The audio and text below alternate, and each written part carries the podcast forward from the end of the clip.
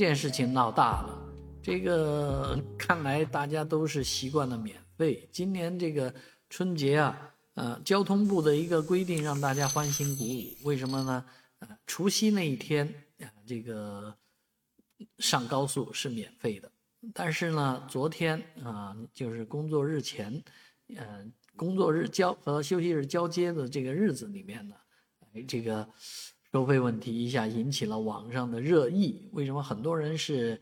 在免费的时间开上的高速，但是在收费的时间开下高速被收了全程，那费用很高啊，所以很多人 很生气。而更多的景象是在这个临到零点之前啊，好多人堵在这个高速出口前狂按喇叭，哇，急死了，要收费啦，要收费了，赶紧！但是堵啊，你这个也不能飞过去啊。所以好多人说我超了两秒就付了八千七百九十九元，超两秒付了几千块钱啊，那简直是不知道他们怎么开的啊！好多人出主意，你其实就是之前你应该先下一下高速，再再上一下高速，这样避免啊全程收你的这个费用嘛。那当然这也是一个经验，但是很多人都说卡着点下高速的人怎么那么多呢？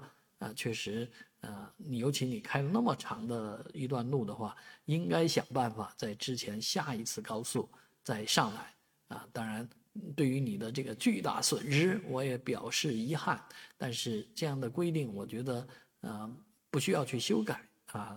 每年都这样，都有这个时间。很多人更提出来了啊，不要单独节庆给免费，能不能给每个人这个？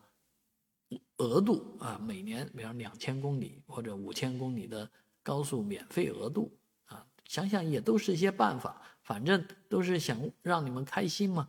如果你都不开心了，这样的政策啊，那是不是就有一定的问题呢？